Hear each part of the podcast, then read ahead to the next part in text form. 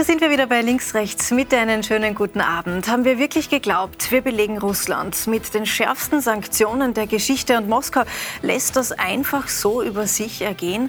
Putin schraubt seit Tagen am Gashahn und liefert weniger als üblich. Wenn wir unsere Speicher jetzt bis zum Herbst nicht vollkriegen, stehen wir dann vor einem dunklen und vor einem kalten Winter. Ist der Westen längst zum Spielball in einem Energiekrieg geworden? Darüber wollen wir heute sprechen und das sind meine Gäste.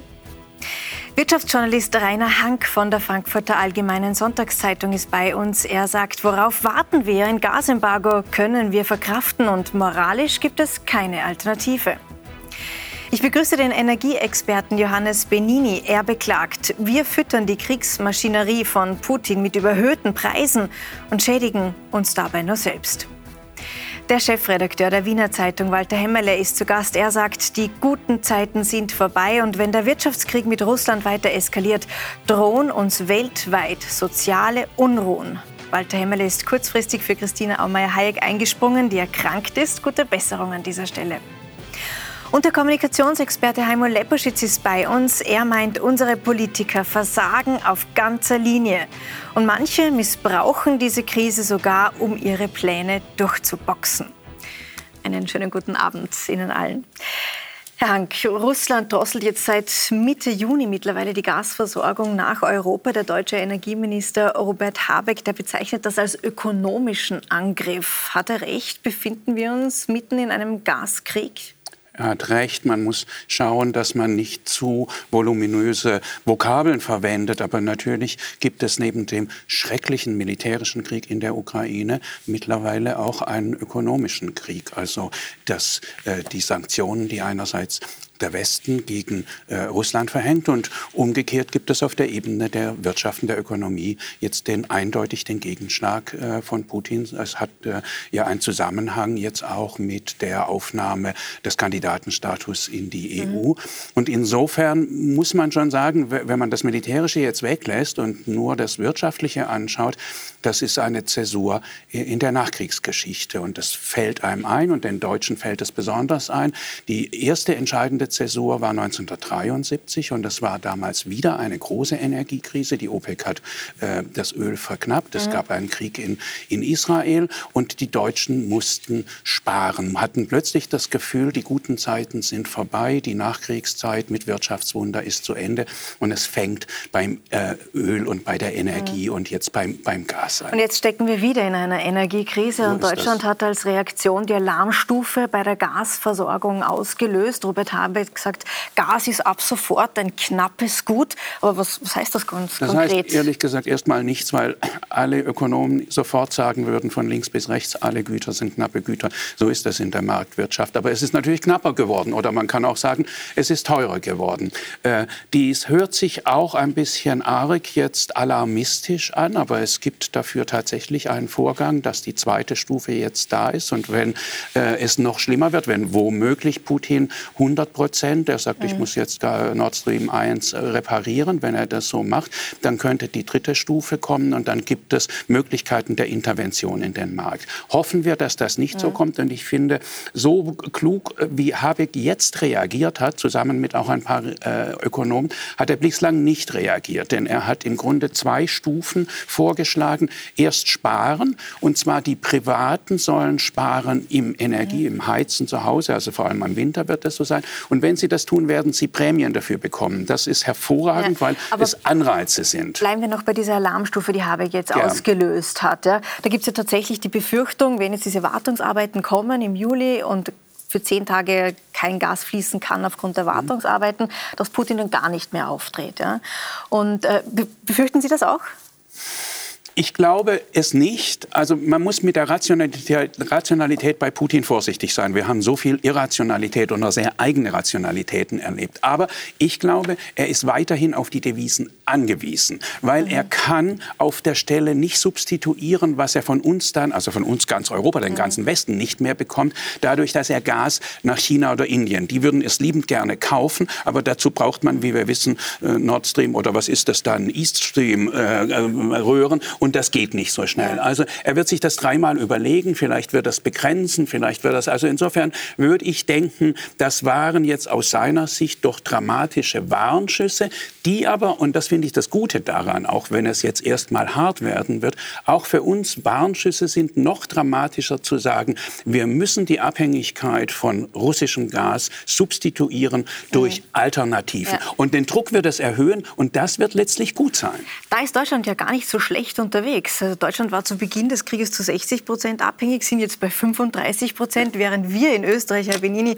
immer noch bei 80 Prozent Abhängigkeit sind. Äh, und auch bei uns fließt äh, weniger Gas als üblich, teilweise nur halb so viel wie üblich. Wann löst unsere Regierung die Krise aus? Naja, die Regierung, die hofft und die hat ein Ziel, 2027 nicht mehr abhängig zu sein vom russischen Gas. Es ist ja an und für sich alles sehr schön und romantisch. Nur das Problem ist halt, dass äh, jetzt bis 2027 passieren kann, dass Putin doch den Gashahn zudreht. Und was sich jeder die Frage stellt, ist, ähm, ob man da hier rein mit nachfragemäßigen Schrauben, die man dreht, das Problem löst. Ja? Weil man kann sagen, okay, wir heizen jetzt weniger, ein, zwei Grad weniger. Ähm, die Industrie brauchen wir eh nicht, ne? Mhm. weil das ist ja nicht so, so toll. Ähm, aber man verabsäumt hier ganz bewusst, meines Erachtens, angebotsmäßige Alternativen aufzubauen. Mhm. Und wir haben nichts gehört. Ja? Also in Deutschland wissen wir, äh, man hat vor hier. Kohle? Naja, ich rede jetzt nicht von der grünen Meisterleistung von Kohle, äh, sondern ich rede jetzt ganz konkret von den Flüssiggasterminals, ja. wo man auf der einen Seite zwei stationäre äh, in, in Arbeit hat und zwei sogenannte Floating-Terminals. Ja, auch lange versäumt, aber immerhin. Man ist dahinter, man baut etwas auf. Äh, Österreich, man hört nichts. Es kann natürlich alles eine geheime Kommandoaktion sein. Äh, nur ich vermute, dass die Kommunikation der Regierung bis jetzt schon sehr stark in die Richtung geht, hier eine Ideologie umzusetzen. Und die heißt, weg vom Gas. Mhm. Und wir freuen uns, je mehr und also je schneller das geht. Sie werfen der Regierung nichts tun vor. Eindeutig, äh, Eindeutig, ist bis jetzt hier verabsäumt worden, eine alternative Versorgungsschiene aufzubauen. Ja. Und es gäbe genug Möglichkeiten, wie man zumindest äh, daran arbeiten könnte. Aber man hört nichts und das ähm, wird wahrscheinlich so sein, dass nichts passiert. Diese Energiekrise ist derzeit ja auch großes Thema beim G7-Gipfeltreffen hm. in Elmau am, am Wilden Kaiser. Und ähm, dort wird jetzt offenbar über einen Preisdeckel bei Energieimporten nachgedacht. Das würde nur funktionieren, wenn alle Länder dieser Welt mitmachen, also mhm. auch die russlandfreundlichen Länder, ja. China, Indien, Südafrika. Wie soll das funktionieren? Na schauen Sie, das Erste ist jetzt einmal, äh, wir haben derzeit Sanktionen, wo Europa, Amerika äh, nichts von Russland kaufen.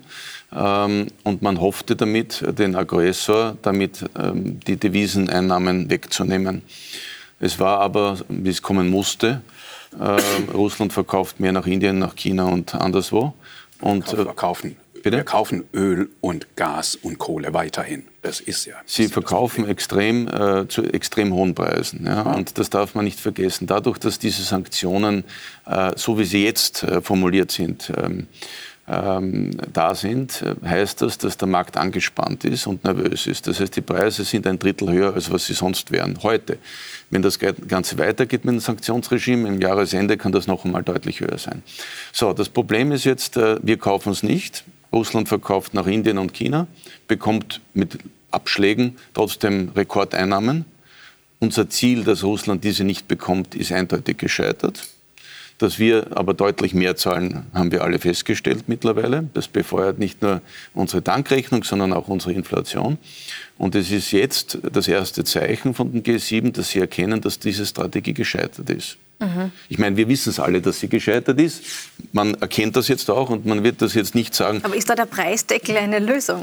Der Preisdeckel ist eine technische Variante, um zu sagen, erstens, wir heben die Sanktionen auf und wir führen sie andersrum ein. Nämlich, wir wünschen uns, dass man, äh, wenn man russisches Öl kauft, äh, das mit einem Preis macht. Die technische Ausformulierung ist mir noch nicht ganz schlüssig, weil es, ist, gibt ja heute bereits Länder wie Indien und China und andere, äh, die dieses Öl äh, im Bausch und Bogen kaufen, weil Russland ihnen einen Preisnachlass gibt. Mhm. Ähm, wo jetzt ein Preisdeckel und eine Preisregulierung für Russland hier ins Spiel kommen soll, ist nicht nachvollziehbar, weil Putin wird nicht unbedingt diesem Kommando folgen. Mhm. Äh, und die Inder und die Chinesen haben einen, heute einen Preisvorteil, den sie sich wahrscheinlich auch ungern. Äh, also die brauchen da gar nicht mitmachen, weil die ohnehin Rabatte kriegen. Eben. Aber ist das so eine Idee? Ist das äh, auch schon Ausdruck einer Verzweiflung? Es ist ein Ausdruck, dass man gescheitert ist mit dem, was man gemacht hat. Und je früher, dass man diese Ölsanktionen wieder abschafft, desto früher kann der Ölpreis sinken. Mhm. Und wenn der Ölpreis sinkt, passiert genau das, was man eigentlich möchte, nämlich dass Russland weniger Einnahmen hat und gleichzeitig hätten wir weniger Inflation. Also weg mit den Sanktionen? Nein, nicht alle Sanktionen, aber die Ölsanktionen sind ein Eigentor gewesen. Das war logisch und klar. Und die bringen so nichts. Das heißt, man muss schauen, dass man hier effizientere Maßnahmen setzt, aber das Ölembargo hat uns mehr geschadet als Russland. Mhm. Jetzt haben Sie bis äh, zum Kriegsbeginn für die russische Tochter der Firma Luke Oil gearbeitet. Im Verwaltungsrat waren ja. Sie tätig. Ähm, jetzt sagen Kritiker, Sie könnten ja gar nicht äh, neutral sein mit Ihren Analysen. Sie würden die russische Perspektive vertreten. Was sagen Sie den Kritikern? Ich, ich, bin ja, ich bin ja in den Verwaltungsrat der Local International Supply and Trading Firma gekommen äh, als Experte und nicht, weil ich Politiker bin. Ja. Ähm, und ich habe immer meine Funktionen in den letzten 30 Jahren äh, unabhängig ausgeführt und bin auch heute weder für Putin noch für Zelensky, ja, muss ich auch ganz klar sagen. Ähm, ich habe es aber richtig empfunden, dann vom Verwaltungsrat äh, zurückzutreten, äh, weil ich gesehen habe, in welche Richtung das Ganze geht. Ja. Aber ähm, da bin ich ganz entspannt. Kritiker wird man immer haben. Und wenn der Krieg vorbei ist, werden Sie dann wieder äh, sich engagieren für Look Oil? Schauen Sie, das ist derzeit kein Thema, ähm, weil was in der Zukunft äh, kommt, wird man sehen. Aber ich bin niemandem verpflichtet, was das anlangt. Und äh, ich bin an und für sich, habe ich genug Mandate international, wo ich immer wieder mhm. gefragt werde, meine Expertise abzugeben. Also ich ja. bin nicht abhängig weder von hier noch von irgendwelchen Ländern im Mittleren Osten oder anderswo. Jetzt haben wir gerade gehört, Herr Hemmele, was äh, die G7 gerade so diskutieren in Elmau, äh, nämlich ein Preisdeckel, den Sie sehr kritisch sehen. Mhm. Diskutiert wird auch ähm, ein Importverbot auf Gold. Da würde dann Putin 13, ähm, 14 Milliarden Euro im Jahr an Einnahmen wegfallen. Ähm, könnte das sein, dass das alles Putin vielleicht sogar noch mehr reizt? Reizt. Also ich glaube, die Frage ist äh, nicht nur legitim, sondern hochnotwendig geht die Strategie des Westens, der liberalen Demokratien gegenüber äh, Moskau und dem Regime Wladimir Putins auf? Ja oder nein? Äh, und wie lange hält der Westen äh, die Kosten in den eigenen, für die eigenen Bevölkerungen, für die eigenen Systeme, für die eigene Wirtschaft aus? Das sind hoch wichtige Fragen, die man äh, ohne Scheuklappen sich stellen muss. Finde ich auch, da, Sie, da muss ich Ihnen total recht geben, Herr Hemmele, aber trotzdem möchte ich noch mal auf meine Frage zurückkommen. Wenn wir hier das Sanktionsregime verschärfen, wenn wir über Preisdeckel äh, sprechen, Goldimporte auf den Weg bringen, könnte es sein, dass äh, das Gas uns dann ganz abgedreht wird? Ja, und ich finde, wir müssen damit rechnen, dass es geschieht. Äh, es bringt nichts, quasi zu hoffen und Erwartungshaltungen zu haben, um versuchen, in Putin hineinzuschauen. Äh, Putin hat seine eigene Rationalität. Inwiefern die mit unserer Rationalität deckungsgleich ist, können wir von außen nicht bewerten. Wir wissen es schlicht nicht. Äh, und es ist die Pflicht von, äh, von jeder gewählten Regierung, Worst-Case-Szenarien nicht nur quasi in einer Rhetorik einmal in einem Interview anzusprechen, sondern es beinhart bis zum Ende durchzudeklinieren. Was heißt das für meine eigene Bevölkerung, für die europäische Bevölkerung? Was heißt das für meine äh, äh, Industrien? Welche Industrien sind am stärksten äh, bedroht dadurch und wie schaut mein Plan B, mhm. wenn das Gas oder was auch immer tatsächlich abgedreht wird. Das ist nicht irgendetwas, wo man äh, an einem Tisch quasi resonieren kann. Das sind beinharte Hausaufgaben von Politik, das nicht nur durchzudenken, sondern durchzudeklinieren, durchzuexerzieren. Ob jetzt Gold dann nicht wieder genau dasselbe passiert, dass es andere Käufer gibt in diesem Markt, die dieses Gold, wir wissen, Indien ist ein riesiger Goldkäufer, äh, äh andere Staaten in, im, im äh, Nahen Osten, Südostasien, detto. Das heißt, passiert dort dasselbe? Ich weiß es nicht, keine mhm. Ahnung. Und wir müssen offensichtlich, weil das ist die Ausgangsbasis unserer Debatte, es hat ein äh, Überfallskrieg Russlands auf die Ukraine stattgefunden und es ist Konsens in Europa und im Westen, dass dieser Krieg äh, nicht quasi konsequenzlos durchgegangen werden kann, durchgewunken werden kann. Was, Was funktioniert? Fragezeichen. Sie haben gerade gesagt, die Politik ist jetzt gefragt, und zwar alle sich zu wappnen für diese Worst-Case-Szenarien ja. und die auch ganz offen und schonungslos anzusprechen. Wer das macht, das ist in Deutschland der deutsche Wirtschaftsminister äh, Robert Habeck. Der ist derzeit medial sehr präsent. Er schätzt ein, er analysiert, er erklärt jeden Tag aufs Neue. Und für einen Politiker findet er das sehr äh, ungewohnt offene Worte. Brauchen wir in Österreich auch mehr Ehrlichkeit im politischen Stil, im Umgang mit dieser Krise? Eigentlich sagt man immer den Österreichern nach, sie sind die besseren Politschauspieler und Politdarsteller. Äh, äh, jetzt haben wir mal einen sehr, sehr eloquenten äh, deutschen äh, Minister, der das hervorragend macht. Philosoph. ja, ein Philosoph. Mit Habermas die Politik erklären. Nein, er ist äh, sehr, sehr gut, sehr, sehr professionell in der Kommunikation. Äh, es ist wie in der Pandemie. Man weiß immer erst im Nachhinein, wer es dann am Schluss tatsächlich besser gemacht hat. Wir erinnern uns auch an Österreich, wie wir gelobt wurden, auch international gelobt wurden für unsere allerersten Wochen und Monate in der Pandemie. Mittlerweile schaut der Blick in den Spiegel etwas anders aus. Äh, das heißt, äh, es bringt nichts, Momentaufnahmen vorzunehmen und Bestnoten und Haltungsnoten und Kommunikationsnoten zu vergeben. Abgerechnet wird am Schluss. Äh, ich glaube nicht, dass die Deutschen so viel besser in der Umsetzung der Vorbereitungsmaßnahmen sind. Sie haben ein paar andere Rahmenbedingungen. Sie haben Küsten, Sie haben Mehrzugang LNG, das sind große Vorteile. Ja, 55 auf 35 ist, beim ist, Gas, das ist eine starke Leistung. Aber wir haben eine höhere, also die Konsequenz einer jahrzehntelangen äh, Russlandfreundschaft russlandfreundlichen Politik, die genau, kann man nicht einfach umdrehen. Wir haben äh, sicher größere Probleme, äh, das sehr schnell abzuändern. Zugang zu LNG ist ein Problem. Aber wir haben es geschafft, vier Monate lang nichts zu machen. Ja. Man muss sich das einmal auf der Zunge zergehen lassen, wenn man heute in einem Energieministerium sitzt. Man weiß, der Russe kommt und kann abdrehen und man hebt nicht das Telefon ab und redet mit seinem Kollegen in Italien oder in Deutschland, äh, was können wir machen? Kann ich mit meinem Team kommen, da kann ich schicken, können wir was ausarbeiten. Da müsste man innerhalb von einer Woche einen Notfallsplan haben. Dass es was kostet, das ist Ihnen jedem klar. Und jetzt in einer Phase, wo die Europäische Union das unterstützt, die würden das ja wahrscheinlich auch finanzieren. Ja? Das heißt, hier nichts zu machen, das bedeutet, man opfert theoretisch, ja, wenn es passiert, die ganze Industrie. Es geht ja schon in diese Richtung, äh, gemeinsamer Gaseinkauf. Äh, gerade jetzt wieder intensiv beim EU-Gipfel vergangene Woche diskutiert. Äh, äh Österreich angeblich mit dabei. Ja, Logischerweise war es keine nicht. Ahnung, wie ja. wir es herbringen. Das ist ja das Tolle, was wir auch gemacht haben. Herr Habeck war ja auch in Katar, wir waren auch in Katar. Ähm, bei, beim Herrn Habeck äh, habe ich es ja noch verstanden, weil der möchte ja ein, ein Gasportfolio, er braucht ein großes, ja, muss diversifizieren. Ja. Da nach Katar zu fahren, habe ich verstanden. Nur Katar wird bis 2026 kein Volumen haben, weil die müssen erst investieren in ihre neuen äh, Förderfelder. Das heißt, ähm, was wir da gesucht haben, ist nicht ganz nachvollziehbar, abgesehen davon, dass das Flüssiggas jetzt erst zu uns muss. Das heißt, diese Versorgungslinie noch nicht anzugehen und zu überlegen, wie machen wir das, es gibt Möglichkeiten, ja, aber es wird nichts kommuniziert. Genau, das wollte ich gerade sagen. Das ist nämlich der Punkt. Zumindest wird nicht darüber gesprochen. Und das unterscheidet die Kommunikation der Grünen zwischen Deutschland und Österreich doch massiv. Wir hören von Leonore Gewessler immer wieder diesen einen Satz.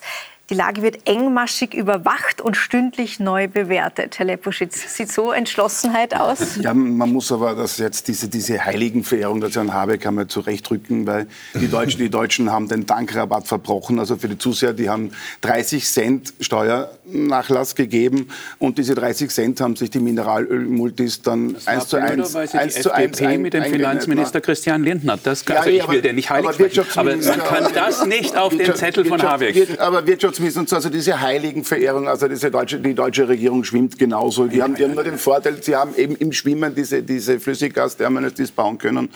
Das haben auch andere Länder gemacht, wie die Italiener, und da hat der Benini völlig recht. Österreich ist ja dann nicht auf die Idee gekommen, weil in Triest wird auch ein Flüssiggasterminal gebaut. Und Österreichs Regierung ist nicht auf die Idee gekommen, dort anzurufen und sich äh, Kapazitäten zu sichern, das hat man dann nach einem Monat probiert, wo alle Kapazitäten schon weg waren. Also die Frage ist wirklich, was macht denn diese Regierung? Und man muss auch sagen, das ist ja nicht mit dem Einmarsch von, von Putin in der Ukraine gestartet, sondern Putin hat ja schon 2021 sehr viel weniger Gas geliefert. Deswegen waren die Lager ja jetzt im Winter so leer. Ne? Wo waren denn da auf einmal die Alarmglocken? Warum hat man nicht versucht, das Portfolio zu diversifizieren? Warum hat man nicht versucht, damals schon sich, sich unabhängiger zu machen. Die Geheimdienste haben ja gewarnt, dass in der Ukraine etwas passieren wird. Niemand hat das ernst genommen. Und jetzt sind, sind alle Regierungen Europas, besonders die Österreicher, sind völlig überrascht. Mhm. Und wenn ich erinnere daran, unser, unser Kanzler war bei Putin und ist zurückgekommen und hat freudig verkündet, die Gasversorgung ist gesichert. Na hurra, die ist massiv gesichert derzeit bei diesen Sanktionen. Man muss sich doch auch anschauen. Und ich begrüße ja, dass mittlerweile wirklich ein breites Umdenken bei den Sanktionen beginnt, weil man am Anfang gewarnt hat. Das Einzige, was man als Antwort bekommen hat, war Putin-Versteher. Ne? Das war so wie der Corona-Leugner, äh, Ausländerfeind und Putin-Versteher. Man hat diese, diese Keule rüberbekommen und gesagt, Kinder, das kann sich nicht rechnen. Ne? Weil Putin liefert Hausnummer 50 Prozent weniger Gas und kassiert 200 Prozent mehr Geld dafür. Ne? Also wir werden ärmer, während Putin immer reicher wird. Also frieren für Putin, Europas mhm. Bevölkerung wird immer ärmer. Wir haben eine Mega-Inflation. Die Leute können sich das Leben nicht mehr leisten, weil wir reden jetzt hier alle so wunderbar und, und in großem geopolitischen Kontext.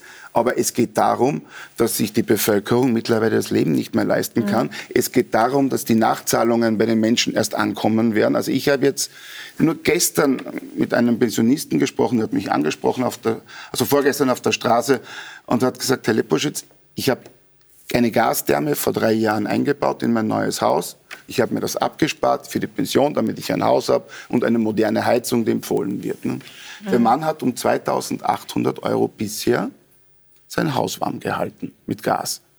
Jetzt bekommt er eine, eine, eine Warnung seines Energieversorgers, er muss mit mindestens 10.000 Euro Kosten mhm. pro Jahr rechnen. Woher nehmen? Und das bei einer österreichischen Durchschnittspension von 1.200 Euro brutto. Brutto, mhm. Durchschnittspension. Und das könnte ja alles noch viel dramatischer werden, wenn tatsächlich sich eine Gasflaute einstellt. Da gibt es unterschiedliche Berechnungen von Ökonomen. Gerade diese Woche ist wieder eine neue Studie rausgekommen, mhm. dass das BIP in Österreich um 6 Prozent äh, zurückgehen würde. Wir müssten auf einen Schlag mit 130.000 zusätzlichen Arbeitslosen rechnen. Also ich glaube, das also, ist viel zu schön geredet. Genau, ich wollte ja, gerade die Frage ja, an Sie richten ja. als Experte, Herr Benini.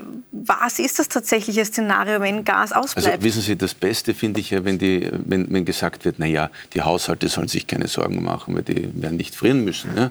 Was man aber vergisst, ist, dass wir eine sehr starke Industrie in Österreich haben äh, die sehr viel Gas konsumiert. Es hilft auch überhaupt nichts zu sagen, in der Vergangenheit waren alle deppert, weil sie sich abhängig gemacht haben davon, äh, weil das bringt mir nichts heute. Da müssen wir heute halt schauen, was machen wir. Aber wir haben sehr viele Arbeitsplätze daran. Ja, und 100.000 halte ich für viel zu niedrig. Äh, mit den ganzen Familien, die dranhängen und so weiter, reden wir von einer halben Million Menschen, die hier unmittelbar äh, betroffen sind. sind. Also eine halbe Million aber das Arbeitslose. Sind Katastrophenszenarien, für die Sie keine Belege haben. Das sind natürlich, wir wissen alle nicht. Was heißt keine Belege? Aber die Studien, die ich kenne, und ich habe viel gelesen, mhm. die haben eine Bandbreite von 0,5 Prozent BIP-Einbruch mhm. bis, sagen wir, 5, 6 Prozent. Das hilft mir gar und nichts, wenn ich jetzt eine Mitarbeiter bin in, der, in einer Papierindustrie oder in einer Chemieindustrie. In Österreich haben wir relativ viel in der Industrie. Das hilft mir gar nichts. Aber was haben wir denn in der Finanzkrise und was haben wir auch jetzt in Corona gemacht? Wir haben besonders betroffene Industrien entschädigt durch Kurzarbeitergeld oder vergleichbare Mittel. Wir leben im mhm. Moment in Ländern mit Vollbeschäftigung, das muss man doch sehen. Und jetzt mit Massenarbeitslosigkeit zu drohen und das damit das ist Realität. Nein, das ist keine Realität. Im Moment suchen, ich kann vor Deutschland noch reden, mache ja, ja. überhaupt nichts für Österreich an, aber alle Unternehmen suchen händeringend. Das nützt der BASF nichts, aber der BASF, die kann man stützen. Das kann man als Unternehmen stützen. Aber zu sagen, es bricht ganz Deutschland zusammen oder es bricht ganz Europa zusammen, aber halte ich ehrlich gesagt für bitte, unseriös. Entschuldigen Sie, dass ich da dazwischen gehe jetzt, aber wir haben Rekordinflation. Und diese Rekordinflation ist nicht durch diesen Einmarsch von Putin in der Ukraine, sondern dadurch, dass wir viel zu viel Milliarden in den letzten Jahren auf Europas Finanzmärkte gepumpt haben. Das ist Helikoptergeld. Dieses, und wenn mich heute wieder bei den G7 600 Milliarden für das Gute, ja, das Geld kommt halt nicht aus den Bankomaten, sondern, sondern es, der es braucht, sind natürlich die Energiekosten, ja, die sich jetzt durch alle ja, Produktgruppen und Lebenshaltungskosten alles quer durch. Und das hat ja auch schon letztes Jahr im Herbst begonnen, da hat es noch keinen Einmarsch gegeben, da waren wir auch schon bei 5, 6 Prozent Inflation. Also dieses Helikoptergeldsystem, naja, das, Geld, das, Geld, das, das, Geld kommt ja, das Geld kommt ja nicht aus den Bankomaten, das muss irgendwer erwirtschaften. Diese, diese, und man sieht ja auch im, im Währungssystem, ne, der Euro entwickelt sich mittlerweile zu einer Lire. Ne? Das, das ist eine, eine komplette Weichwährung, wenn man okay. zum Beispiel mit dem, darf, jetzt darf ich einmal ausreden, wenn man den, den Franken vergleicht. Ne? Der Franken ist stabil, Die Schweizer haben eine Inflation von 2,3 Prozent. Das muss man sich mal anschauen, warum. Und die Schweizer haben nämlich bei den Energiepreisen nicht wie wir diese, diese grenzdebile Koppelung an, den, an das höchst produzierende Gaskraftwerk ne, vom, vom Preis. Danach richtet sich der Preis. Sondern die Schweizer haben das entkoppelt. Damit hätte man bei uns nämlich auch schon einen massiven Druck rausgenommen. Das ist nur eine Gesetzesentscheidung. Macht aber niemand. Warum mhm. macht das einfach keiner? Naja, Weil auch viele Grüne in den Regierungen sind. Da gebe ich wirklich, dann bin ich auch parteipolitisch. Weil die wollten ja immer den fossilen Preis so hoch halten. Ja. Die wollten ja immer den Umstieg ermöglichen. Die wollten ja immer für ihre Besserverdiener. Nur der normale Bürger kann sich das Leben nicht mehr leisten und wir werden wirklich soziale Probleme, wir werden soziale Unruhen erleben, wenn sich das nicht schnellstens innerhalb von einem halben Jahr, Jahr ändert. Nur zwei, nur zwei Erwiderungen dazu. Äh, und als Vorarlberger kenne ich die Schweiz ganz gut. Das ist natürlich der Hauptgrund dafür, einer der Hauptgründe, nicht der einzige Grund, äh, Schweizer Franken Krisenwährung, wenn es allen anderen Währungen schlecht geht, fließt enorm viel Geld in den Schweizer Franken. Der nimmt dann Wert, das nimmt natürlich die Inflation heraus. Und das Zweite ist, warum haben die USA so enorme Inflationsraten, höhere wie Europa, die völlig unbeteiligt sind äh, an den russischen Geschichten? Ja, weil die Amerikaner massiv auch dieses Defizit-Spending gemacht ja. haben, ihr Budget komplett ist. Und die Erklärung weil, ist nur ein bisschen und, zu simpel, das ja, wollte ich damit weil, sagen. Und weil die FED, weil die amerikanische Notenbank viel zu viel Geld über viel zu lange Zeit in den Markt Ich wollte nur sagen, dass... Aber jetzt Gut, ich möchte ganz kurz, die EZB nicht tut. Genau, ich möchte da ganz müssen. kurz an dieser Stelle einen Punkt machen, denn darüber haben wir letzten Sonntag ganz ausführlich ja, diskutiert, über die Inflation. Ich möchte gerne wirklich heute noch mal bei dem Thema Energie- und Gaskrise bleiben und da, ich glaube, da sind wir uns einig. Äh, es, es schaut nicht ganz gut aus. Und äh, es zählt jede Kilowattstunde, zumindest sagt uns das die Politik und äh, schwört uns schon aufs Energiesparen ein. Und wie das gehen könnte, das schauen wir uns jetzt in einem Beitrag an. Die Energiepreise schießen in die Höhe, doch unsere Gasspeicher sind nur zu knapp 40 Prozent gefüllt. Zudem drosselt Russland jetzt auch noch die Gaszufuhr. Experten und Politiker sind sich deshalb einig, Wirtschaft und auch Privathaushalte sollen möglichst jetzt schon Energie sparen für den kommenden Winter. Einsparpotenziale machen Experten etwa beim Verkehr aus. Sie fordern ein Tempolimit von 100 Stundenkilometern auf der Autobahn und ein Absenken der Raumtemperatur im Winter um mehrere Grad. Umweltministerin Leonore Gewessler rät darüber hinaus dazu, beim Wasserkochen einen Deckel zu benutzen. Der deutsche Energieminister Robert Habeck geht noch einen Schritt weiter. In einer neuen Energiesparkampagne legt er allen Deutschen nahe, nur noch fünf Minuten kalt zu duschen. Wenn nötig, mahnt Habeck, könnte das auch gesetzlich verankert werden. Also wir sollen nicht mehr länger als fünf Minuten duschen, Herr Hanke, und beim Spaghetti kochen sollen wir den äh, Deckel auf den Topf geben. Können genau. wir so die Energiekrise lösen? Winter drei Pullover anziehen. Also ich bin auch gleich immer dabei zu sagen, man lächelt darüber. Jetzt, ich würde noch einmal Habeck verteidigen und würde sagen, viel Kleinvieh macht auch Mist. Und es geht jetzt im Moment tatsächlich erst ums Sparen, weil die Frage des, der Substitution des Angebots, wo ich Ihnen völlig recht gebe, das geht leider ein bisschen länger. Da haben Sie völlig recht. Also das Sparen an unterschiedlichen Orten und eben auch den Unternehmen nahelegen zu sparen. Da gibt es mittlerweile Aber sehr die gute. brauchen Sie nicht motivieren, weil die Unternehmen schauen normalerweise auf die Kosten. Ja, ja aber der Vorschlag, auch da einer von Habeck und von seinen Ökonomen heißt, auktioniere jetzt das Gas. Und ja. das funktioniert ja. so. Ich sage, ich habe eine Lieferung von, ich weiß nicht, 100 Prozent. Ich verkaufe aber davon 20 Prozent. Dann kriege ich ja noch Geld als Unternehmen und habe aber zugleich einen Anreiz, meine Anlagen noch effizienter etc. zu also das haben wir in Österreich gemacht. Ist auch unser Plan, ja. Unser, nein, nein, wir haben das ja ganz intelligent bei uns gemacht. Wir haben jetzt äh, Notstandsreserven aufgebaut. Nicht? Da haben die äh, Versorger äh, das Gas, das sie über Langfristverträge gekauft haben aus Russland, günstig, haben sie dann zum Spotpreis verkauft an die Regierung. Ähm, wir haben nicht zusätzliche Mengen gekauft. Mhm. Also mhm. man, man, hat in der Bepreisung sehr viele Möglichkeiten. Und ich glaube, genau. da wäre es auch notwendig, nochmal auf das zurückzukommen, was Sie gesagt haben. Ähm, diese Merit Order? Ähm, nach der also der letzte, das letzte Kraftwerk den Preis bestimmt. Sie haben doch alle in Ihrer, in ihrer Energierechnung äh, diesen Basket, ja, der sagt, wo die Energie herkommt. Ja? Da steht nachher meistens drin, 99 Prozent Wasserkraft ne? und 1 Prozent äh, Kohle oder äh, Atom oder was auch immer man importiert hat. Und ich kann mir vorstellen, dass man in die Richtung geht, dass man eben so einen Basket hernimmt, auch für den Preis. Ja, weil warum soll man da hier anders spielen? Das ist das eine. Das Zweite, was noch wichtiger ist, was wir nicht geschafft haben in Österreich bis heute, ist, dass wir die Anbieter von, oder diejenigen, die selber produzieren Photovoltaikstrom, fair entlohnen. Mhm. Ja, ich weiß ja nicht, ob Sie das selber schon äh, wahrgenommen haben. Aber man bekommt heute, ich weiß nicht, vier oder sechs Cent, äh, wenn man einspeist an Strom. Mhm. Die Stromversorger sagen, das ist ja nur dafür da, dass du selber Strom produzierst, damit du weniger zahlen musst. Also das Einspeisen ist ja gar nicht Sinn und Zweck der Übung. Ja, es ist nicht Sinn und Zweck der Übung, wenn man nichts kriegt dafür. Wenn man aber heute bedenkt, ja, dass der die, die Landesstromgesellschaft diesen Strom dann teuer verkaufen kann, ja, muss man sich die Frage stellen, man bekommt 6 Cent, man zahlt auf der anderen Seite 25 Cent. Mhm. Wenn jeder in der Lage ist, mehr zu verdienen, würde jeder eine Photovoltaikanlage aufs Dach montieren. Mhm. Wobei das Problem natürlich ist, dass derzeit einfach die Photovoltaik, du, du, bekommst ja gar keine Photovoltaikanlage, wenn du jetzt eine hast. Mega, mega Wartezeiten. Ich finde das immer so wunderbar, wenn die Politik und auch die Medien dann sagen, dann steigen wir halt um. Ne?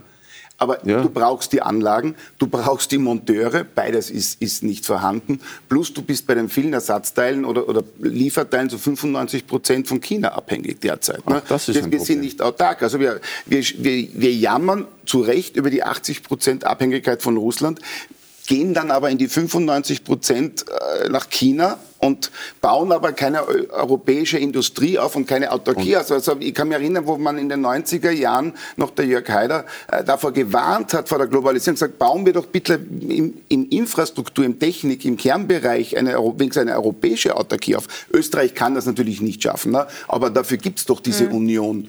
Und wir dann, äh, wir als, als, als böse Nationalisten und Globalisierungsgegner Aber jetzt sagt die, die, die Politik so, wir müssen sparen. Es hilft nicht, es führt kein ja, Weg ich, ich dran bei. vom Herrn wir müssen die, die Heizung runterdrehen, wir müssen eine, weniger lang duschen. Eine, eine, eine, gesetzliche Duschbegrenzung kommt dann die Soko-Duschhaube und, und, und, schaut beim, beim Badezimmerfenster ja, ja, aber, aber das sagt er explizit, das will er nicht. Ich werde jetzt aber wie soll denn das, wie soll denn das funktionieren? Und, Nein, er, er, macht es über Appell ans Verantwortungsgefühl. das kann man doch machen Appell, das haben wir bei Corona Vielleicht versuchen wir diese Aussage in Perspektive zu bringen. Wir dürfen ja eins nicht vergessen. Wir haben hier Ideologen am Werk.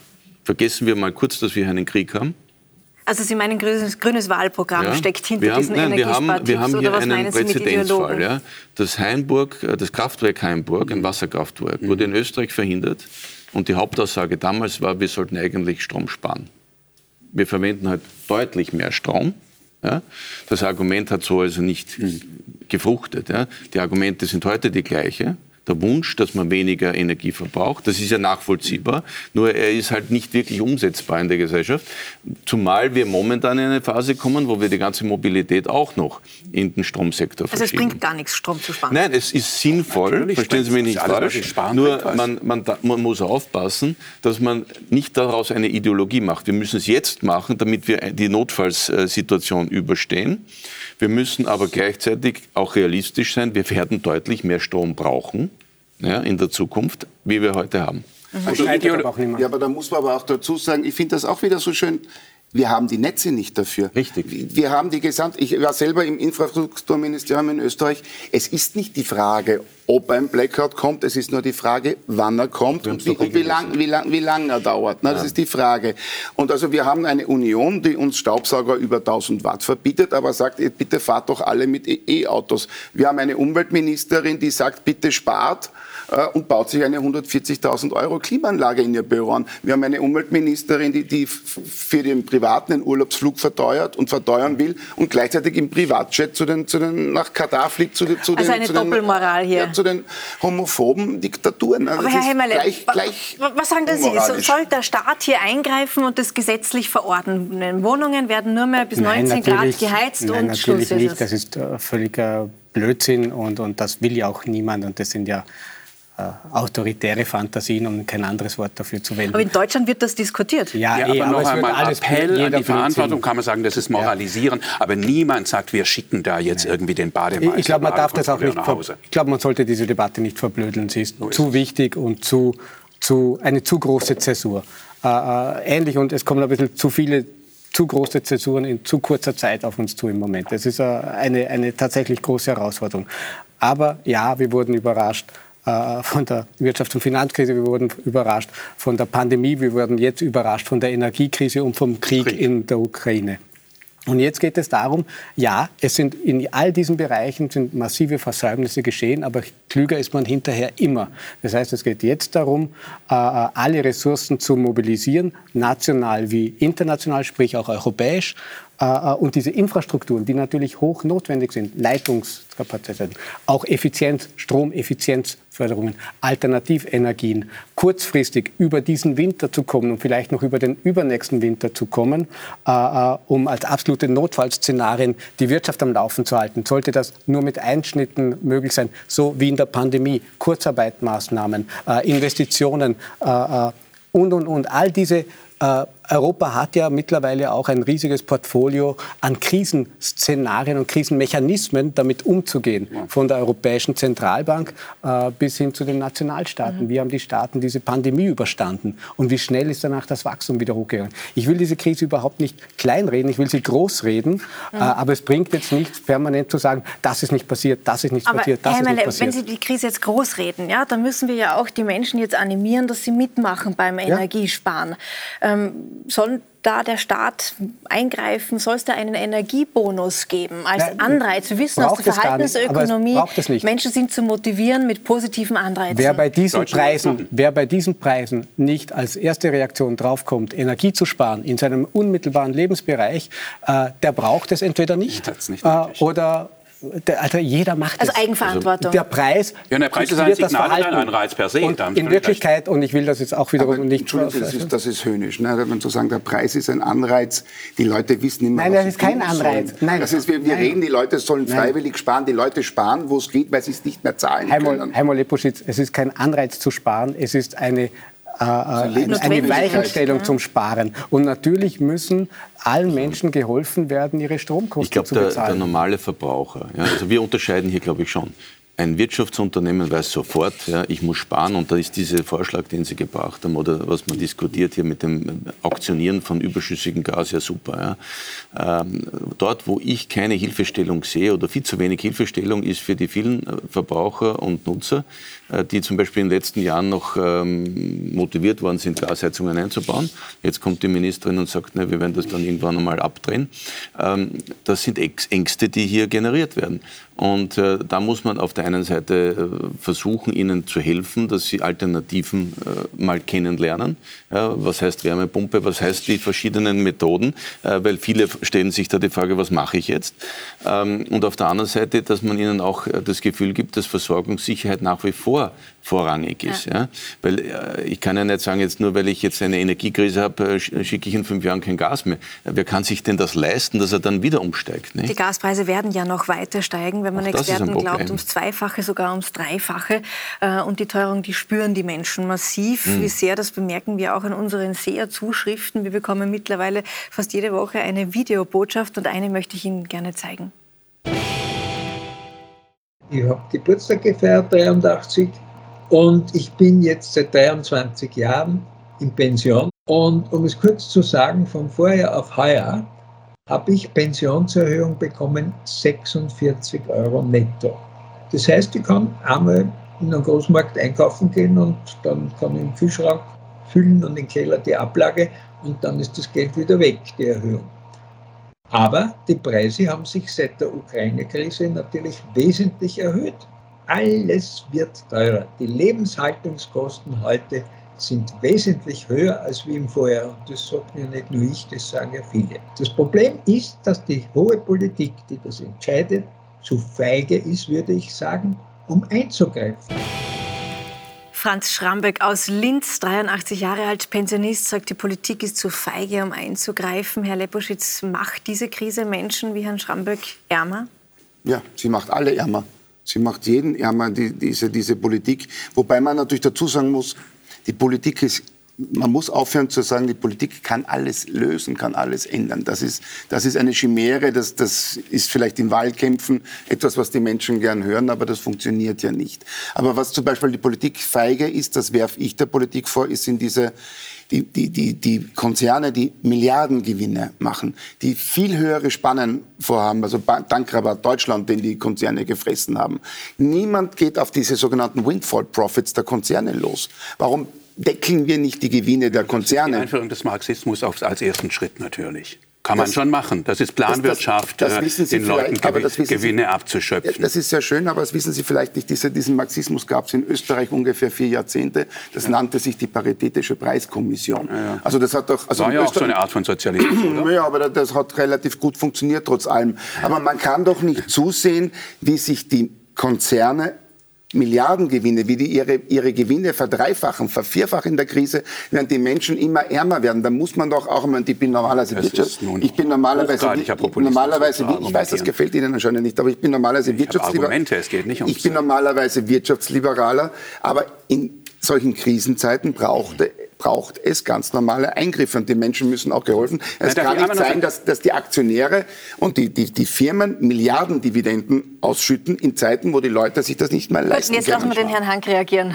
Äh, es gibt doch, soweit ich informiert bin, in Österreich immer noch einen starken Korporatismus, das heißt starke Gewerkschaften. Jedenfalls in Deutschland ist es nicht so, dass die Gewerkschaften nicht mitkriegen, was im Moment passiert. Was machen sie? Sie machen hohe Lohnforderungen. Das kann man makroökonomisch natürlich auch wieder als Problem ansehen. Aber wir reden jetzt ja gerade nicht über die Makroökonomie, sondern darüber, dass die Menschen keine Kaufkraftverluste erleiden sollen. Und da die deutsche IG Metall hat es auch alles mitgekriegt, fordert jetzt 8,5 Prozent, wenn ich es richtig im Kopf habe, an Lohnerhöhungen. Das ist deutlich über der Inflationsrate. Mhm. Dann wird sie davon sieben durchkriegen. Dann ist das noch einmal ein Problem für die EZB, die hoffentlich irgendwann reagiert. Aber für die Leute, die beim Daimler arbeiten und die bei VW arbeiten, ist es kein Problem, denn sie haben genau das, was die Inflation auffrisst, über ihre Gewerkschaft zurückbekommen. Mhm.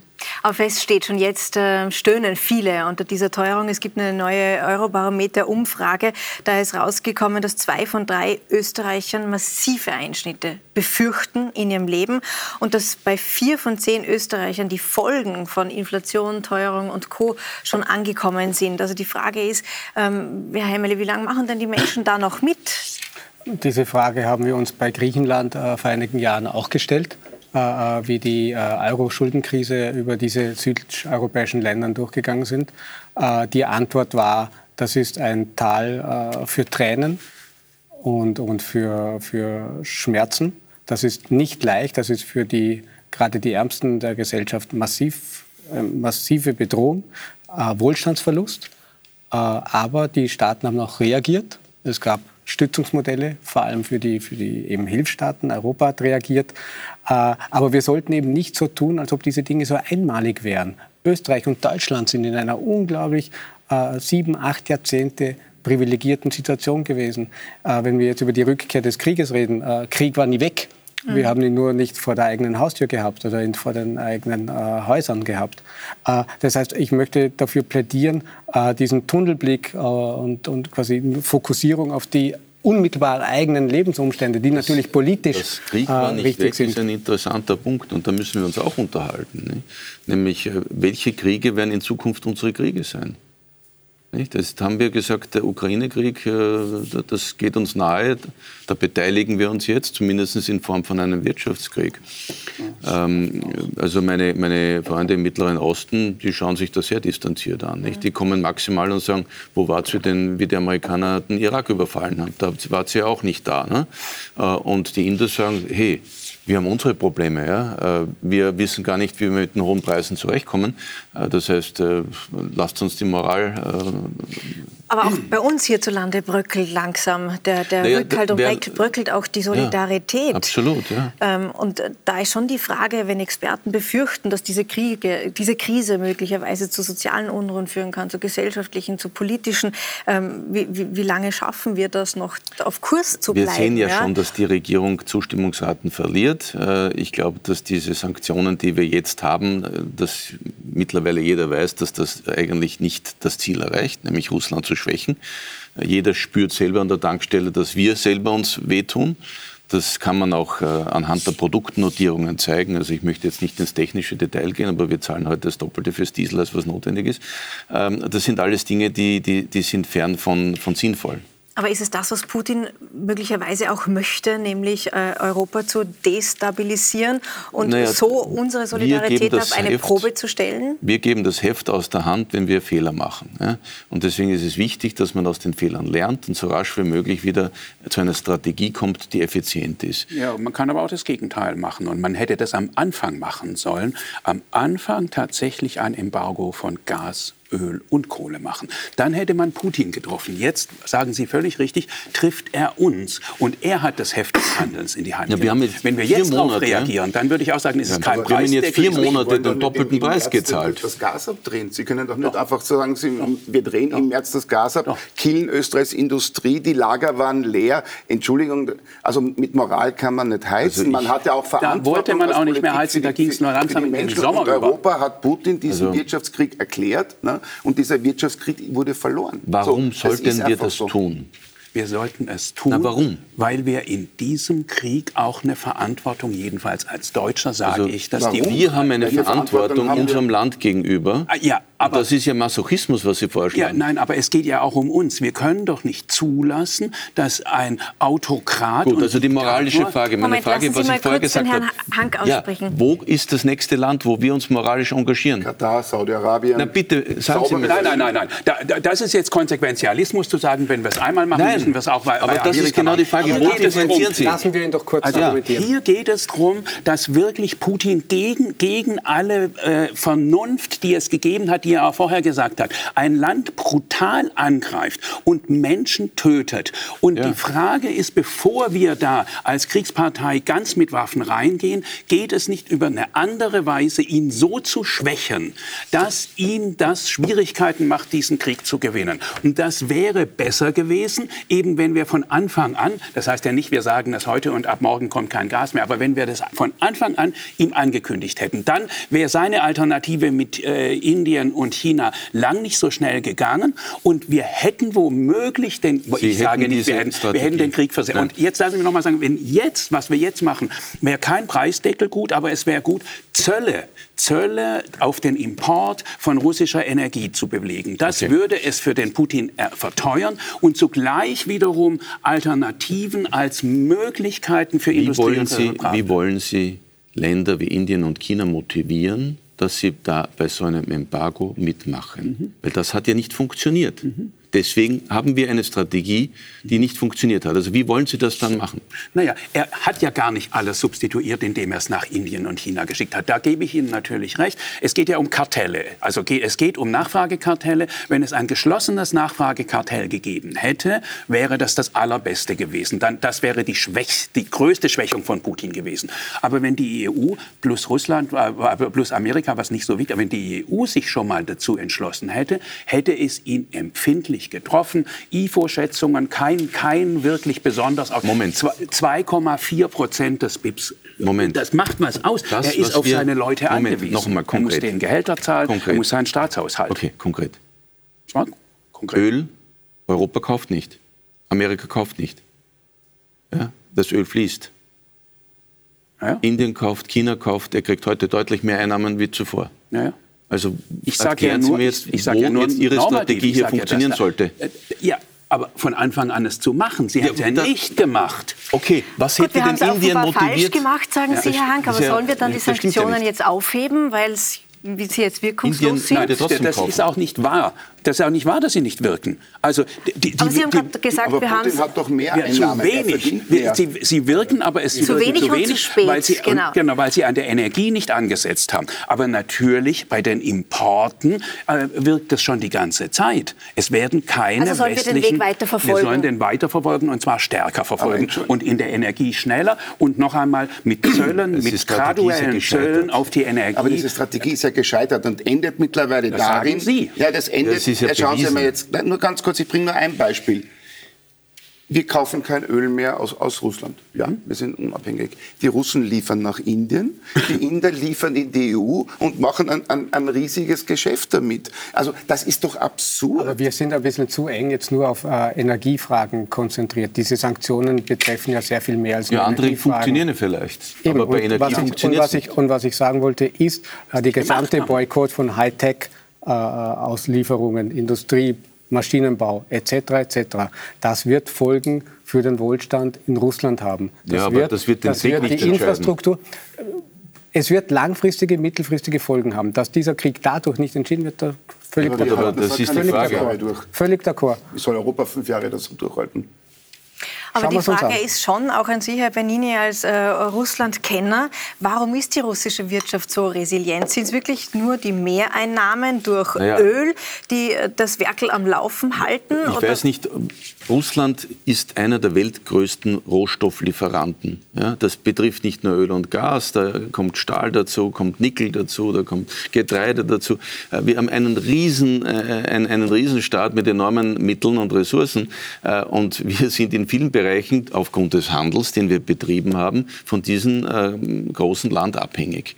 Und natürlich können wir jetzt so tun wie bei, bei Iran äh, oder Venezuela, dass wir das Land isolieren und den Sanktionen machen.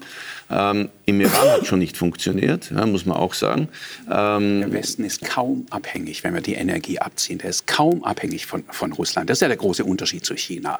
Also wenn wir es uns überhaupt irgendwo leisten können, dann bei Russland. Und dann sagen wir, nein, es ist uns lieber, dass wir weiter unseren Ja. Wohlstandsweg Also, gehen. Und der darf nicht. Und das finde ist ich tatsächlich schlüssig. moralisch nicht in Schauen Sie, Ordnung. Moral ist das eine.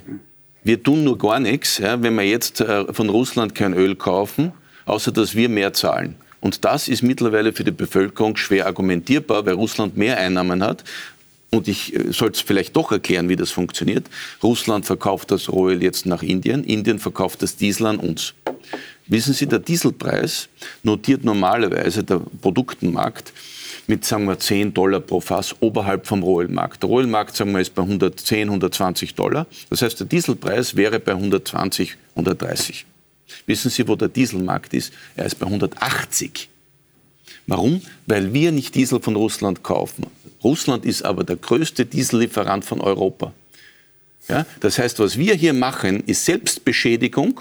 Ja? Russland kriegt trotzdem sein Geld, aber wir sind wirklich die Verlierer. Und da habe ich kein Verständnis Die dafür. Wettbewerbshüter sollten sich die Politik der Na, Raffinerien da brauchen mal Sie nicht, angucken. Doch, die da brauchen Sie die, die nur anschauen, was die Politiker machen, weil da aber müsste den Wettbewerbshüter, die Wettbewerbshüter müssten die. Politiker mal vorladen und fragen, was für ein Blödsinn sie machen. Sie brauchen sich nicht bei den Ölfirmen äh, beschweren. Natürlich machen die ein Körpergeld, außer der OMV, weil die hat momentan einen Stillstand. Aber das Problem ist, sie machen deswegen ein Körpergeld, weil der Produktenmarkt so hoch ist, weil wir nicht einkaufen von Russland, sondern wir uns von den Indern beliefern lassen, die ein Schweinegeld jetzt machen. Sowohl die Inder als auch die Russen. Und jetzt einmal ganz kurz auch weg von dieser, dieser europazentrischen, EU-zentrischen Denkweise. Wenn man sich anschaut, dass Russland ist der weltweit größte Getreideexporteur. Nicht die Ukraine, wie immer gesagt wird, sondern Russland ist mit Abstand der weltweit größte Getreideexporteur. Die Ukraine ist auf Platz 5. Jetzt liefern die, die Russen und die Ukrainer normalerweise nach Ägypten, Marokko, Tunesien Getreide. Diese Länder expandierend, überbevölkert, können sich nicht selber ernähren, sind angewiesen auf billiges, wirklich billiges russisches und ukrainisches Getreide. Wie ist denn der arabische Frühling entstanden? Nicht durch eine Demokratiebewegung, sondern weil die Leute sich das Brot nicht mehr leisten konnten. Und wenn wir in Ägypten über 100 Millionen Menschen, großteils jung und mobil, eine Hungersnot, eine, uns dort die Gesellschaft nicht mehr funktioniert, die Leute nicht mehr essen können. Das heißt, der welche- Erpressung von Putin welche einfach. Fluchtbewegung wird sich denn da geben? Na, man muss doch realistisch das denken. Wenn Syrien, wenn wir Syrien... Sie wollen weiter die Abhängigkeit wenn wir von die Russland Bilder, jetzt lassen Sie mich mal ausreden. Wenn wir 2015 die Bilder nur nach Syrien, bei uns an unseren Grenzen, diese Invasion von Millionen Menschen, die illegal über die Grenze gekommen sind, und dann das Gegenrechnen mit, mit Ägypten, mit Tunesien, mit Marokko, was das für ein Bevölkerungspotenzial noch im Vergleich ist, was uns und Europa dann an Wellen droht, an Zuwanderung, an Mi- Migration, das sind Dinge, die einfach nicht bedacht werden, nicht eingerechnet Wir werden. sind sehr und egoistisch in Europa mit unserer. Politik. Aber da, was mich interessieren würde, was ist dann die Strategie äh, von Ihnen, von Ihnen quasi als Reaktion auf diesen Überfall Putins auf die Ukraine? Das kann ich relativ einfach sagen. Ich bin Unternehmer und Strategieberater. Ich schaue, ob etwas funktioniert und denke mir vorher, vorher, nach, wenn ich Handlung A setze, was ist Konsequenz Nein, B, C, D. Was wäre die Strategie? Und ich würde jetzt einfach evaluieren, was funktioniert und was funktioniert nicht. Dass man diesen russischen, dass man den Russen die Finanzströme lahmlegt, alles völlig okay. Aber die, die Sanktionen schießen wir uns doch ins eigene Knie. Putin liefert weniger, und verdient mehr. Mhm. Das schaut, äh, da, da, muss man jetzt Also die Sanktionen würden Sie aufheben, Herr Leposchitz. Ich glaube, die Frage, wie wir diesen Krieg, wie wir die russischen Panzer stoppen, werden wir heute nicht beantworten. Aber was wir schon alle hier bemerken, was euch jetzt immer wieder hier am Tisch gefallen ist, ist ein neues Phänomen, für viele ein neues Phänomen, nämlich wir, es droht eine Hungerskatastrophe. Wir erleben eine Knappheit an Rohstoffen, wir erleben äh, Engpässe bei Lebensmitteln, Energie ist plötzlich knapp, Energie ist viel, viel teurer geworden geworden. Ähm, und wenn man sich einen neuen Report der Bertelsmann Stiftung anschaut, dann drohen uns nicht jetzt ein paar Jahre der Entbehrung und der Knappheit, sondern eine ganze Ära. Ja, sind, sind, die goldenen Zeiten vorbei, Herr Benini? Na, nehmen Sie her als Beispiel die Erdgaspipelines. Ne? Die baut man, wenn man ein verlässliches Vertragsverhältnis hat. Das hatten wir, das haben wir nicht mehr. Das heißt, es werden auch heute in Zukunft äh, sehr wenige viel Geld in die Hand nehmen, um Pipelines zu bauen. Ich habe gerade eine Diskussion gehabt in, in, äh, im Grenzgebiet Israel-Libanon. Ähm, Im Ostmittelmeer wird sehr viel Gas gefunden. Da überlegt man gerade, äh, die Israelis liefern das jetzt nach Ägypten zum Flüssiggasterminal, um Europa zu beliefern. Es wird dort auch überlegt, ob man nicht vom östlichen Mittelmeer eine Pipeline baut Richtung äh, Griechenland, Italien und so weiter. Das wird nie gebaut werden. Weil wer soll heute bitte Geld in die Hand nehmen, um ein Vertrauensverhältnis zu zementieren? Das heißt, was jetzt passieren wird, sind zwei Dinge. Erstens einmal, Russland wird Flüssiggasterminals bauen. Wir werden auch alle Regas-Facilities bauen, also wo man das Flüssiggas wieder ähm, äh, zurück ähm, in, in, in, gasförmigen Zustand ähm, entlädt. Das wird enorm viel Geld kosten. Ähm, und wir werden äh, das Klimaproblem in Europa zwar beschleunigen, das heißt weg quasi von fossilen. Wir werden aber weltweit den Umstieg, äh, nämlich weg von fossilen, verlangsamen. Mhm. Ja, weil das Problem ist, dass wir jetzt als Europäer hergehen und diesen kleinen Flüssiggasmarkt absorbieren versuchen. Das ist derzeit ein Markt, wo 80 Prozent des weltweiten Volumens geht nach Asien. Das heißt, wir werden jetzt hier in Wettbewerb treten.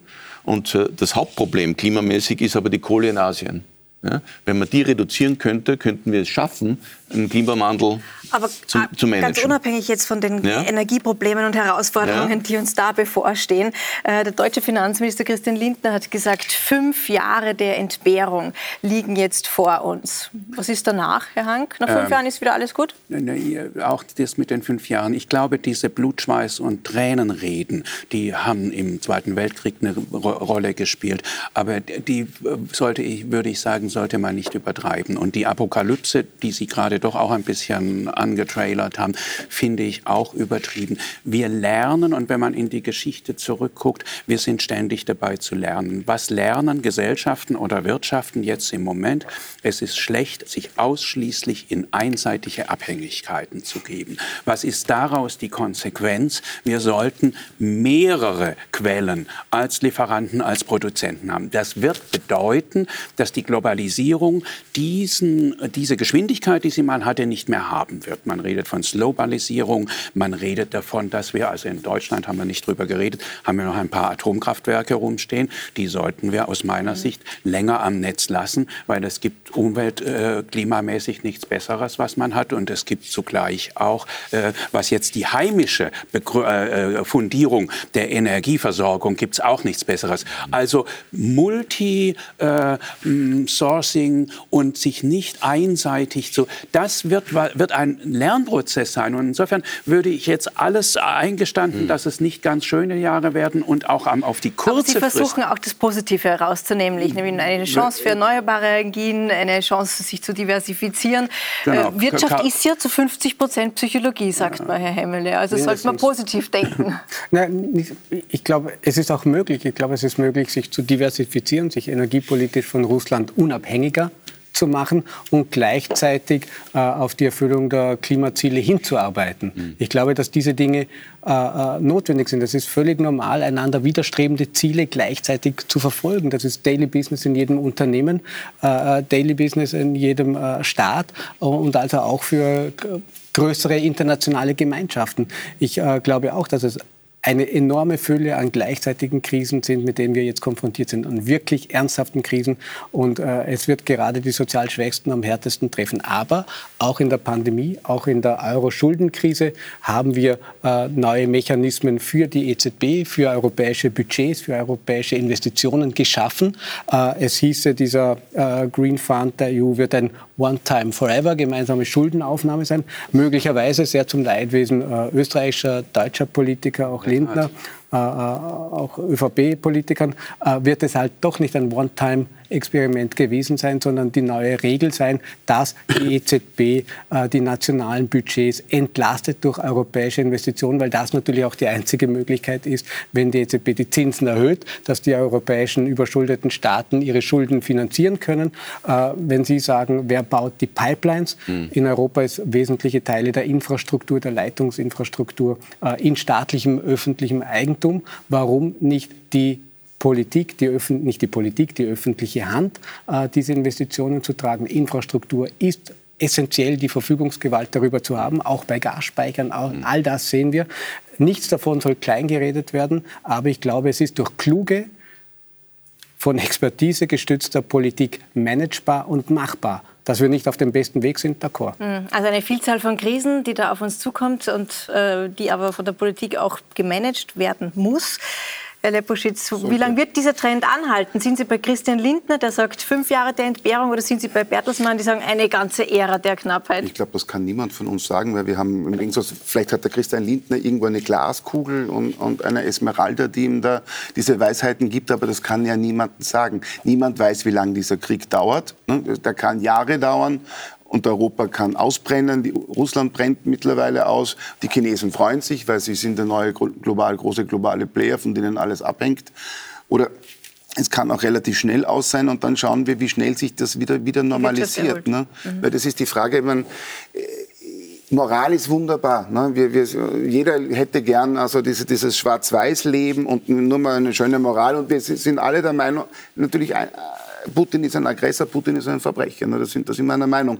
Aber wenn wir dann nicht mehr mit Verbrechern Geschäfte machen würden, dann dürften wir mit den Saudis keine Geschäfte machen, dann dürften wir mit Katar keine Geschäfte machen. Also wenn, wenn wir nur lupenreines, sauberes Öl nehmen würden, wären die Norweger die, die, die reich, das reichste Land der Welt mittlerweile. Deswegen, keiner kann sagen, aber wir müssen schauen, dass wir Vernunft und Macht und Staatsinteressen sind sehr selten von Moral geprägt. Auf jeden Fall die Erfolge. Die aber, aber die Erfolge, ja, und ja, eh. und die Saudis haben in Jemen angegriffen. Das ist, oder sind die, also, sind die blonden Mädchen und die blonden Menschen in der Ukraine mehr wert wie die, wie die Jemeniten? Also ich würde das nicht so sehen. Für mich ist jeder Verbrecher ein Verbrecher haben? beim gleichen Verbrechen. Aber das hat der Hanke auch nie gesagt. Nein, überhaupt ja. nicht. Aber ich habe nur diese gesagt, das, das wird manchmal etwas, wenn man halt weiß, natürlich einem näher steht, ist ganz logisch, das ist mhm. auch nichts Böses. Aber dieses, also wenn ich mich erinnere, also heilig, zur Heiligsprechung von Herrn Habeck, also die Verbeugung, die der Herr Habeck vor dem äh, Emir von Katar gemacht hat, also das, da wäre der Werner mhm. Kogler in der, in der Koalition neidisch geworden. Wenn, wenn, ich noch auf die, auf die Abhängigkeiten, die Sie gemeint haben, äh, zurückkommen kann. Wir sind jetzt dabei, ähm, mit den ganzen äh, Bewegungen in Richtung Elektromobilität, uns von neuen Abhängigkeiten äh, hier zu binden. Nicht? Weil was machen wir? Wir haben nachher nicht äh, Ölländer, die uns liefern, sondern wir haben Kobaltproduzenten, 50 Prozent äh, 50 Prozent Kongo. Weiterlaufen lassen. Ja, anders als ja und das sind Themen, natürlich. wo man jetzt gerade sich äh, unterhaltet, ob man nachher irgendwann die Verbrenner komplett verbietet. Mhm. Ja, und Nein, da ist die Frage, man müsste aufpassen, dass man sich nicht zu schnell in Abhängigkeiten begibt. Dieses Thema nehmen wir mit für eine der nächsten Sendungen. An dieser Stelle bedanke ich mich für die Diskussion heute Abend. Bedanke mich bei Ihnen zu Hause fürs Dabeisein. Wünsche Ihnen eine gute Woche. Bis nächsten Sonntag. Auf Wiedersehen.